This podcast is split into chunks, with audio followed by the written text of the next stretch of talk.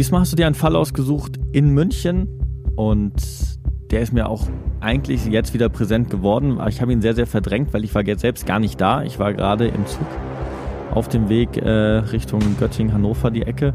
Und dementsprechend habe ich es hautnah nicht mitbekommen. Und äh, ich habe mich dann trotzdem gefragt, wo du mir den Fall gesagt hast, welches Mordmerkmal ist das denn diesmal? Ja, wir sprechen heute von Mordlust und es geht um den Amoklauf im Münchner Olympia-Einkaufszentrum im Jahr 2016. Dann sind wir gespannt. Recht intim. Absolut Mord.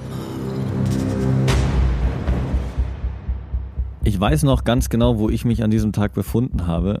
Und zwar in einem ICE nach Göttingen mit meiner Mutter. Und die größte Angst, die wir hatten, war, dass es meinem Vater nicht gut geht, beziehungsweise wir wussten nicht, wer meinen Vater nicht erreicht, weil der ganz gemütlich joggen war im englischen Garten, hm. sein Handy nicht dabei hatte und äh, auch eigentlich ganz entspannt unterwegs war und auch als wir dann angerufen haben und er zurückgerufen haben, was denn sei, hat er noch gar nichts mitbekommen an diesem Tag. Wo hast du dich denn aufgehalten? Ich war gar nicht in München, ähm, zum Glück, aber ähm, natürlich mein Handy ging äh, ja, tausende Nachrichten und Anrufe. Mhm. Ähm, klar, die Familie, die wohnen alle nicht in München, wollten alle wissen, wo seid ihr und, und wie geht's euch? Also ich kann mich noch gut dran erinnern. Ja. Du hast ja damals noch studiert. Ja. Ja. kann einer rechnen. ja, der kann nicht rechnen. Wo warst du denn? Also studiomäßig war ja München, oder? Ja. Ja, ja, ich war nur an dem Wochenende einfach nicht da. War ich auf einem Wochenendtrip. Ah ja. Genau. Willst du nicht näher drauf eingehen? das ist zu privat. Ja. Ja, aber es war, äh, also wie gesagt, ich fand es äh, sehr, sehr erschreckend, dass sowas auch mal in München stattfindet. Auf der einen Seite, ähm, das klingt jetzt ein bisschen komisch, aber auf der einen Seite hätte ich das auch gerne, ist falsch ausgedrückt, aber auch einfach mal erlebt. Also wie diese, also weil du hast ja einfach nur die ganze Zeit im Zug irgendwelche Nachrichten bekommen, äh, wo du bist, wo du steckst und bist du ja im ja, Zug. Ja, das ist eine totale Ausnahmesituation. Also ich war damals in Paris bei den Anschlägen. Ähm, oh. Das war Freitag, der 13. November 2015. Mhm. Da war ich an dem Wochenende ähm, in Paris und habe das live mitbekommen. Und ja, von außen, wenn man die Berichterstattung erlebt, dann denkt man immer, ja, mein Gott, also alles schlimm, aber warum haben denn die Leute so Panik? Und wenn man mal wirklich live vor Ort war und mhm. wirklich mal Angst um sein Leben hat, dann, dann ist es nochmal eine ganz andere Nummer. Ja. Na, wir haben ja auch von unserem Produzenten gehört, er ist an dem Tag über rote Ampeln gefahren und wollte einfach seine Familie äh, ab, abholen und dementsprechend ich glaube, es ist was äh, ganz, ganz äh, Außergewöhnliches, aber trotzdem immer noch ein äh, Mord oder er hat beziehungsweise hat er ein paar Morde begangen und natürlich gibt es dazu auch ein Merkmal. Und welches ist das denn diesmal? Genau, das heutige Merkmal ist die Mordlust. Sehr gut. Und es hat natürlich bis jetzt noch keiner verstanden, worum es genau geht. Und einige, die in München sind, die haben es wahrscheinlich sofort im Kopf und erinnern sich auch zurück, weil das ist jetzt genau, warte, ähm, ich muss rechnen. Ich bin schlecht im Rechnen. 14, 16, Juli. 16 Jahre. Genau. 16 Jahre, also fast 16 Jahre, ja. Das stimmt überhaupt nicht. Ach so, nee, Quatsch. Das war 2016. Knapp sechs Jahre. Ja. Also. Mathe, ja. Stimmt, knapp sechs Jahre her und äh, und der zweite Fall, den wir dann in der nächsten Folge auch besprechen, ist ja einfach nur ein halbes Jahr später passiert. Das habe ja. ich auch überhaupt nicht mehr im Kopf, dass das alles dann so getaktet, so nah aneinander war. Wie Nizza, Paris. Es war ja Wahnsinn, was, was in der Zeit äh, da passiert ist. Und jetzt sprechen wir mal über den Fall. Und zwar geht es natürlich um den Amoklauf im OEZ. Genau, also nochmal ähm, zu Beginn zum Thema Mordlust ist auch wieder ein Wort, ähm, was jeder schon mal wahrscheinlich irgendwie gehört oder im Mund hatte. Mhm. Und äh, darunter vorstellen kann man sich natürlich wieder gar nichts. Ähm, also definiert wird Mordlust als die Freude am Töten. Es liegt vor, wenn jemand einfach nur Menschen tötet, also weil es ihm darauf ankommt, jemanden sterben zu sehen. Mhm. Und ähm, der Fall heute ist natürlich besonders, weil es gab nie ein Gerichtsverfahren. Es wurde nie jemand verurteilt. Deswegen ähm, wurde auch nicht von dem Gericht festgestellt, ob Mordlust vorlag oder nicht, weil der Täter hat sich selbst umgebracht. Ja. Das war, das war ja damals auch äh, die Problematik wieder, wer ist überhaupt der Täter? Also das, da, da, ich finde, ich finde in den beiden Fällen, die man hat oder auch in anderen Fällen, wenn immer Hektik und Chaos ausbricht, habe ich oft das Gefühl, dass die Polizei erstmal komplett in die falsche Richtung renkt. und überhaupt nicht weiß, wo es, wo der Täter ist oder jeder Spur nachgeht und manchmal komplett die falschen festnimmt und der Täter dann doch noch Zeit hat zu fliehen, zu entkommen. Klar, da, da gehen ja hunderte Notrufe ein, hm. verschiedene ähm, Infos. Also es war ja teilweise die Rede von verschiedenen Orten, also mhm. dann Anschlägen in der Innenstadt. Dann, also es, es gab verschiedene Massenpaniken, die ja. aufkamen. Unter anderem ja auch, weil ähm, Zivilpolizisten mit den Waffen offen rumgelaufen sind, aber ohne irgendein Erkennungsmerkmal, dass sie eben Polizisten sind und keine Anschlag, also keine ich gerade sagen, äh, Amokläufer. Es war ja auch die, dass da hieß, es war, es sind mehrere Täter. Es hieß genau. ja dann genau. plötzlich, es sind, es sind ganz viele Amokläufer und nicht nur einer und dementsprechend kam es genau daher. Also da ist dann immer so die Problematik, die Frage, ob sie, warum sich die Polizei, dass die Polizei dann auch in diesen Momenten, in diesem Chaos auch nicht ja irgendwie nach bestimmten Regeln arbeitet, sondern hektisch irgendwie äh, agiert. Also ich denke schon, es gibt da so bestimmte Leitlinien, ähm, aber klar, in, den, den, in dem Moment ähm, stürmen alle los und, und schauen erstmal sich die Lage an und ähm, müssen dann koordinieren, ähm, wie es eigentlich ausschaut. Also das ist wirklich ähm, eine Riesenaufgabe. Hm. Wenn wir jetzt mal zum Tathergang kommen und zur Geschichte an sich, es ist halt mitten im Sommer im OEZ und eigentlich trifft sich ja der Amokläufer mit seinen unbekannten ähm, ja, Opfern im McDonalds, wo ich auch schon öfter mal witzigerweise äh, witzigerweise, wo ich auch, äh, mhm. den, den es immer noch gibt, was ich interessant finde. Ich habe gedacht, dass da irgendwas ja, anderes stimmt. hingebaut wird, weil irgendwie man ja immer mit negativen äh, Emotionen oder negativen Verlinkungen, dass dann einfach der Laden ja nicht mehr funktioniert, aber der McDonald's steht da immer noch. Und da hat das Ganze ja begonnen, wenn wir das äh, starten möchten. Genau, ähm, das war der 22. Juli 2016 und der Täter David ähm, Sonboli hat über Facebook äh, Freunde oder Jugendliche eingeladen, zu diesem McDonald's zu kommen. Ich glaube, er hat sogar geschrieben, er lädt alle ein. So in der Art, er mhm. wollte einfach, ich glaube, ihm kam es auch darauf an, seine Klassenkameraden ähm, dorthin zu locken und eben möglichst viele andere Jugendliche. Und es war wohl so, er hat ähm, sich dort eine Weile lang hingesetzt und die Leute beobachtet. Dann ging er ungefähr gegen 17.50 Uhr in die Toilette hat dort dann aus seinem Rucksack ähm, die Tatwaffe, also es war eine wieder gebrauchsfähig gemachte Theaterpistole vom Typ Glock 17, hat er dann eben rausgeholt und ähm, interessanterweise habe ich gelesen, dass er wohl ähm, sogar einem Kind auf der Toilette begegnet ist, als er mhm. auf dem Weg ähm, wieder nach unten in den ähm, Raum, also Restaurantraum war und das Kind dann anscheinend erschreckt hat und gesagt hat, hau ab. Okay. Also das Kind wollte er wohl nicht angreifen, weder, also weder angreifen noch verletzen.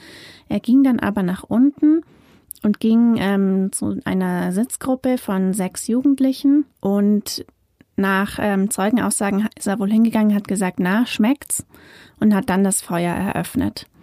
Ja, und man muss ja dazu sagen, das ist bis heute polizeilich nicht ganz so erwähnt worden. Das sind alles Opfer gewesen aus anderen Herkunftsländern. Also es sind keine genau. deutschen Kinder gewesen. Von den sechs Jugendlichen sind fünf gestorben. Mhm. Und ähm, er verlässt dann den Laden und erschießt vor dem Restaurant zwei Passanten und drei werden schwer verletzt. Es gibt auch von der Szene vor dem Restaurant ähm, ein oder mehrere Videos, die man sich anschauen kann. Also es gibt relativ viele Videos von diesem, von der Tat. Und ähm, er geht dann weiter und erschießt vor der Saturn-Filiale ähm, eine weitere Person. Mhm. Daraufhin geht er in das Kaufhaus, ins Olympia-Einkaufszentrum, tötet dort wieder eine weitere Person. Und von da an ähm, irrt er eigentlich ähm, weiter ins Kaufhaus, äh, nicht ins Kaufhaus, von dort aus irrt er dann eigentlich weiter ins Parkhaus und schießt dort wohl auf verschiedene Autos und landet dann am Ende auf diesem Parkhausdeck. Und ich glaube, die Szene äh, kennen ist super viele. bekannt, ja. Wo dann sozusagen der Nachbar oben vom, vom, vom Balkon aus ihn beschimpft im, im tiefsten Bayerisch. Genau. Und äh, dort aber es auch so ist, dass er ja ähm, zurückschreit, auch zurückschießt, einen anderen äh, Nachbarn auf dem Balkon wegen den Splittern auch noch irgendwie trifft. Also dies, die, die Szene und dieses Video äh, kennt man sehr, sehr gut. Genau, und er schreit in dem Moment auch, ich bin Deutscher. Mhm. Das war ihm wichtig. Ähm, und ja, Der, ähm, der Nachbar hat ihn da wild auf Bayerisch beschimpft, also es ging hin und her. Hm. Und ähm, also jedenfalls ist er dann von diesem Parkdeck ähm, wieder runtergegangen und hat sich dann in das um, umliegende Wohngebiet begeben und dort versteckt, also wohl mehrere Stunden. Und ähm, er hat sich anscheinend ähm, in einem Fahrradkeller aufgehalten und dort versteckt. Ähm, und da kam dann eben auch diese Panik auf, weil man den Täter nicht mehr gefunden hat und mhm. ähm, natürlich überall Polizei war. Niemand wusste, wie viele Leute waren es überhaupt, wo stecken die. Oder sind sie vielleicht mittlerweile schon in der Innenstadt? Mhm. Ähm, das war dann natürlich eine wilde Suche nach dem Täter, die dort begonnen hat. Ja, und wieder mal sieht man auch hier, so einen wirklichen Plan hatte er nicht. Also ich meine, er hatte einen Plan, Leute zu erschießen, aber wo dann dieses Chaos aus, ausgebrochen ist, wurde er selbst hektisch und wusste nicht mehr wohin und äh, hatte sozusagen nicht diesen ausgefeilten Plan, wie ich jetzt mal sage, wie sein großer Verehrer ähm, in Norwegen wo ja. man ja später rausgefunden hat, der das ja sehr, sehr detailliert, organisiert, Step by Step durchgeführt hat. Da merkt man dann doch, dass er dann doch noch ein Kind oder ein Jugendlicher war, der dann plötzlich doch auch selbst wahrscheinlich Angst und äh, andere Gefühle in sich hatte. Ja, selbstverständlich, obwohl er natürlich über ein Jahr lang ähm, die Tat wohl geplant habe. Hm. Ähm, es ist so, er stammt aus einer ähm, deutsch-iranischen Familie, wurde mhm. eigentlich mit dem Namen Ali geboren und ähm, kurz nach seinem 18. Geburtstag hat er selbst den Namen von Ali auf David geändert. Mhm.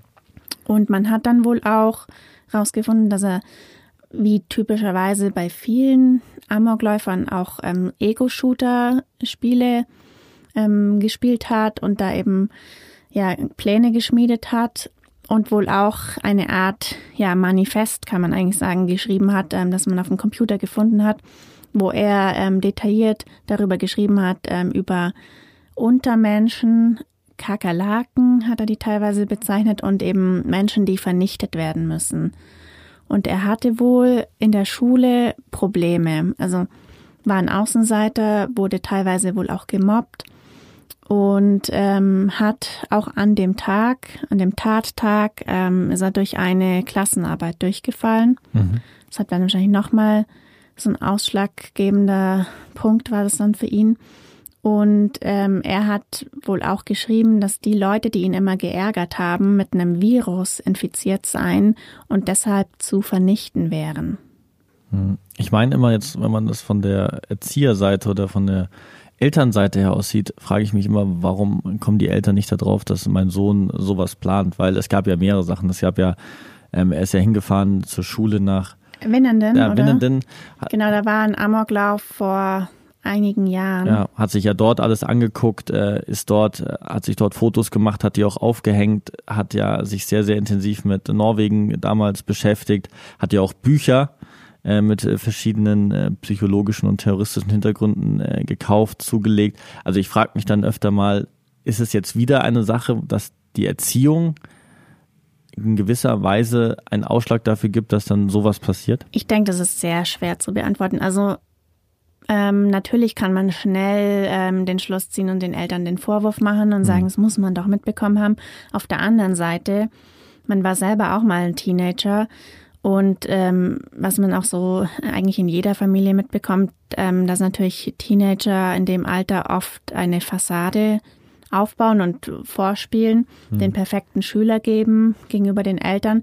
Aber dann im Hintergrund äh, kommt auch in den besten Familien irgendwann der Anruf von der Schulleitung, ähm, der sagt, ja, also ihr Kind gibt irgendwie seit Wochen keine Hausarbeiten mehr ab. Mhm. Also hat man alles schon gerade auch in den vergangenen Monaten ähm, erlebt, in wirklich in, in jeglicher ähm, guten Familie auch. Also ich denke, es ist extrem schwer für Eltern, da wirklich ähm, mitzubekommen, was in ihrem Kind vorgeht. Vielleicht, wenn man auch in dem Alltagstrott dann so drin ist und, und so, ja, nicht, nicht den Blick dafür hat oder vielleicht bestimmte Anzeichen einfach nicht ähm, sehen will, dann auch keinen Zugang zum Kind bekommt. Ähm, also ich finde es sehr schwer zu beurteilen. Okay, ja. Ich meine, jetzt gehen wir wieder zurück zum Fall Ali, jetzt David. Ich bin Deutscher, war dann auf dem Parkdeck, hat sich da ähm, laut gestikulieren und schreiend äh, mit dem Nachbarn unterhalten und hat sich ja dann versteckt. Und wie hat man ihn dann trotzdem gefunden? Also ich glaube, ungefähr zweieinhalb Stunden später hat er dann ähm, diesen Fahrradkeller wieder verlassen und ist dann einfach auf der Straße weiter rumgeirrt in dem Wohngebiet. Und dann hat ihn eine Streife, die natürlich ähm, das ganze Gebiet durchkämmt hat, eine Streife hat ihn dann ähm, kontrolliert oder gestellt. Und da hat er ähm, dann die Pistole gezogen und sich selbst hingerichtet. Ist das dann meistens der letzte Ausweg? Also es ist äh, in den vergangenen äh, Amokläufen, wenn man sich so anschaut, mhm. die vergangenen Jahre. Es war ja zum Beispiel in Erfurt 2002, dann äh, Emstetten 2006, 2009 Winnenden, wie du vorhin angesprochen mhm. hattest. Und ähm, in allen Fällen haben sich die Täter selbst ähm, hingerichtet. Mhm. Also es scheint wohl schon so ein, ein Teil dieses Amok-Plans zu sein, bei den Tätern, dass einfach für sie selbst dann auch ein Ende gesetzt wird. Ja, ich glaube, weil sie einfach auch wissen, dass ja danach, Männern geht ins Gefängnis mit lebenslang und eigentlich das Leben für sie auch in einer gewissen Weise eintönig wird und beendet ist. Und ich glaube, dass sie dann aber auf der anderen Seite auch, so wie du sagst, äh, verzweifelt sind durch Mobbing, durch andere äh, Faktoren, dass sie sagen, sie möchten gar nicht mehr leben. Sie haben sich gerecht und äh, können sich jetzt selbst umbringen und sind eigentlich frei. Ähm, hier auch interessant, also es wurden insgesamt 59 Schüsse abgegeben, neun Menschen getötet, davon ähm, sieben Muslime und alle Opfer waren aber mit Migrationshintergrund. Und äh, fünf Personen wurden noch durch Schussverletzungen verletzt. Und äh, im Nachgang gab es verschiedene Gutachten, die sich teils widersprochen haben.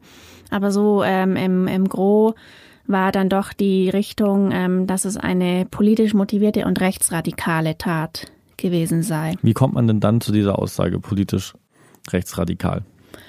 Also es wurden halt einfach die, die Ermittlungsergebnisse, die da waren, das heißt ähm, die Tat, der Tatablauf an sich, mhm. ähm, Zeugenaussagen, dann natürlich alles, was bei ihm zu Hause gefunden wurde, auf dem Computer, wo eben auch von ihm für die Ermittler eigentlich ähm, präsentiert, ähm, dieses Manifest hinterlassen wurde.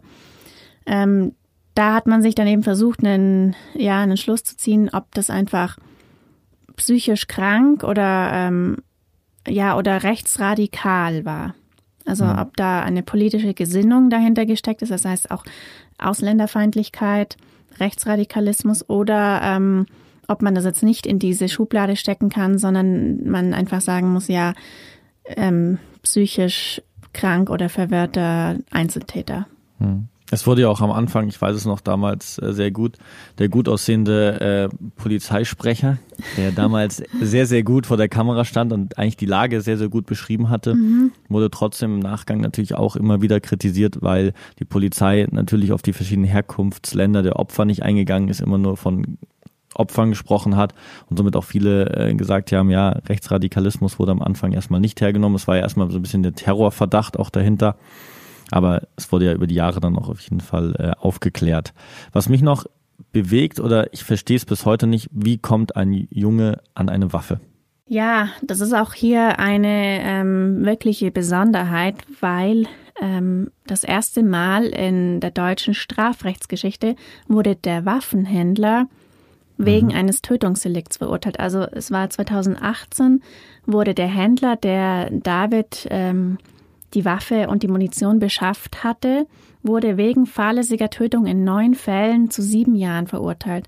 Und das ist wirklich ähm, eine große Besonderheit. Mhm. Und ähm, es muss wohl eben einen Waffenhändler gegeben haben, der dem Jungen die Waffe besorgt hat oder verkauft hat. Der Fall ist jetzt wieder in meinem Kopf, wieder in Erinnerung. Und äh, ja, ist in der Heimatstadt passiert und dementsprechend was ganz Besonderes. Vielen Dank. Ja, gerne. Danke dir. Recht intim. Absolut Mord.